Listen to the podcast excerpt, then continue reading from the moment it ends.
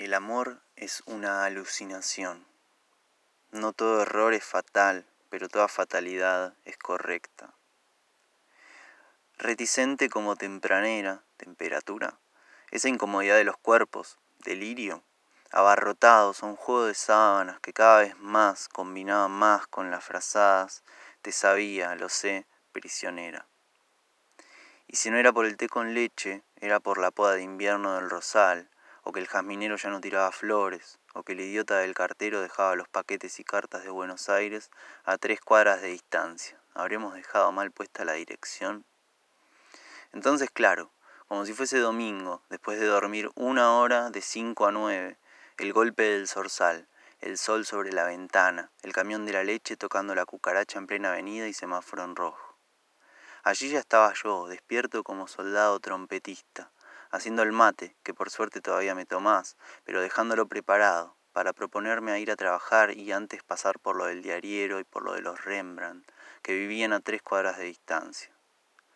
En todo eso, sorprendentemente, como si el zorzal hubiese dejado de cantar, te levantaste veinte minutos antes de lo normal, mientras yo ya me abrochaba el cinturón.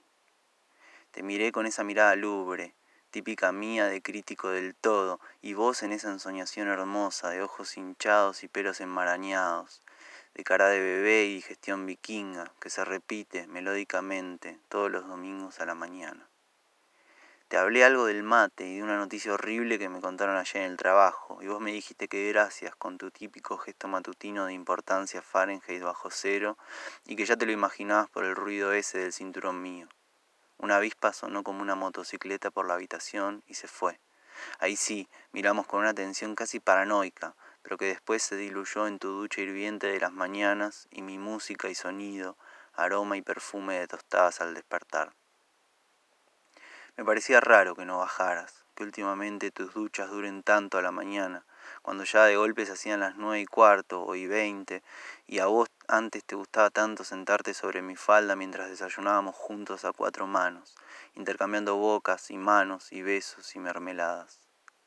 Pero aún así el reloj corría como maratonista y la confianza y el temor y la constancia de aquel tejedor a dos agujas me causaba el recelo de todo vivíparo y mejor, lamentable, era irme y resignarme a toda lógica disyuntiva y traer el pan a la casa, no olvidar chocolate también. Ya ni pensaba en la harina o el cacao cuando salía por el portal con cincuenta pesos en el pantalón y el zapato izquierdo desatado.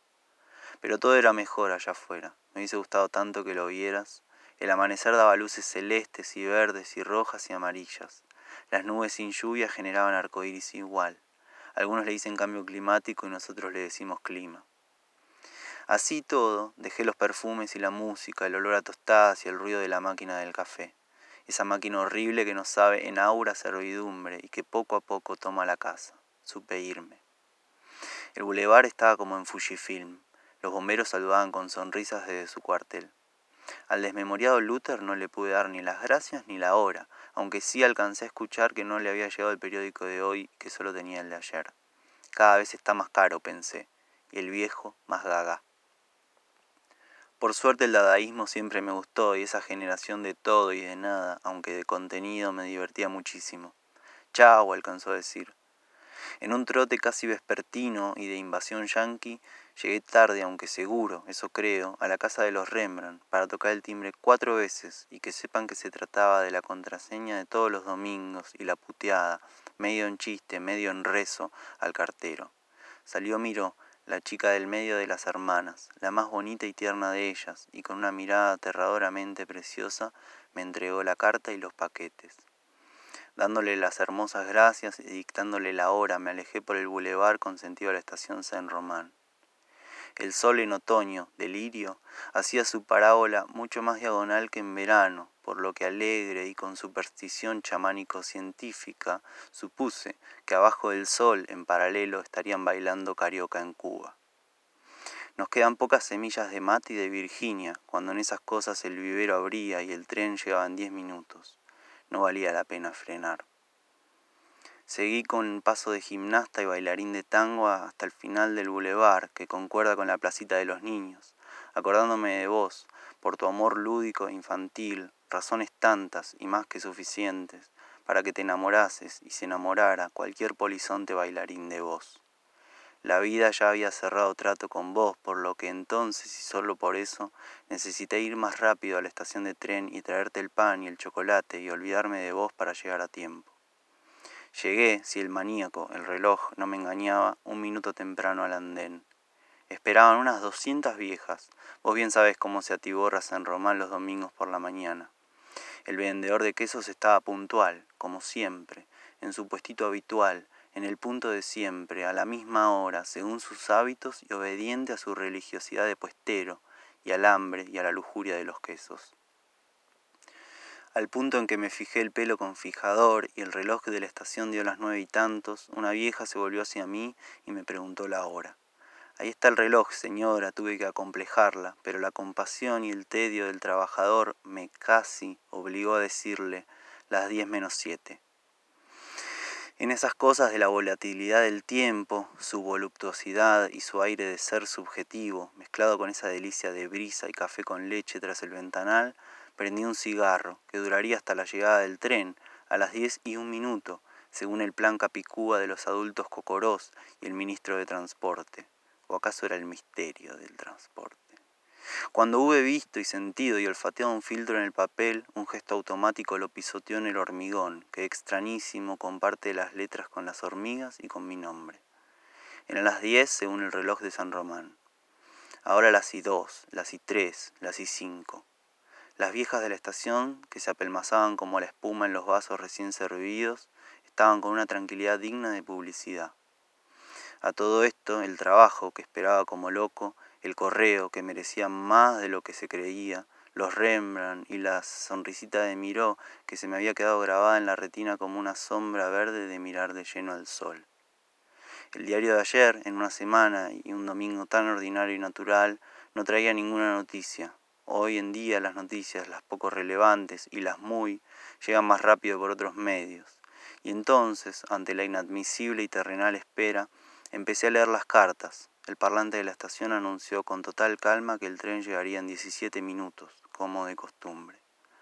Abrí la segunda después de un aviso de vencimiento de la cuota hipotecaria y decía, para ti, que tarde siempre llegas, que duros o pesadísimos te resultan los segundos, que sufrís por todo y por todos, y por último por mí y finalmente por vos, cuando en realidad, viejo amante de trapo sin vudú, sin karma aparente, desido de un ego doblado con regla y guardado en el placar, debería ser totalmente al revés, cuando en realidad, amadísimo, lo único que te debería importar es lo que hay acá, lo que sufre sobre la cama, eso que habita bajo las sábanas.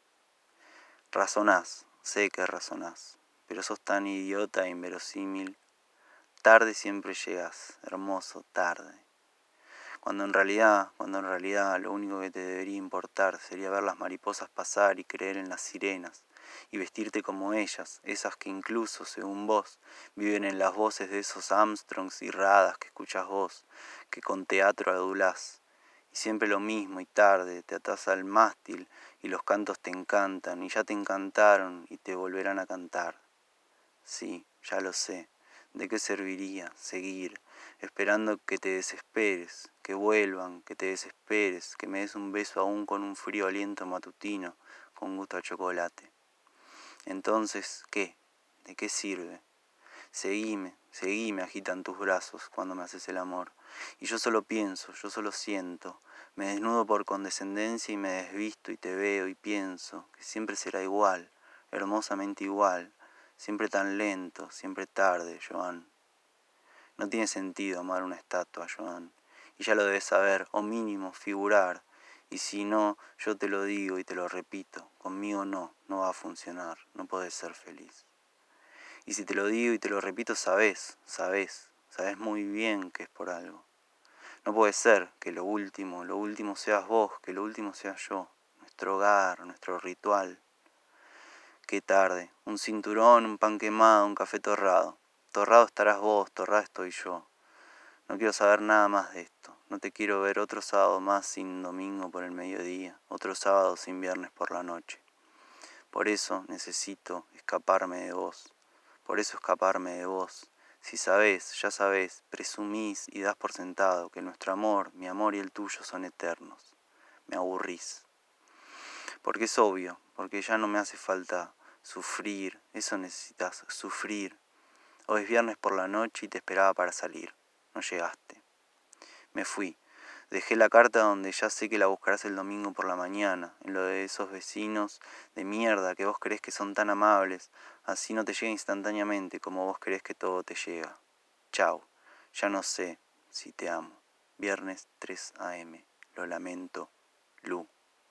El tren llegó y se fue y no pudo, aunque intentó, llenar ningún vacío.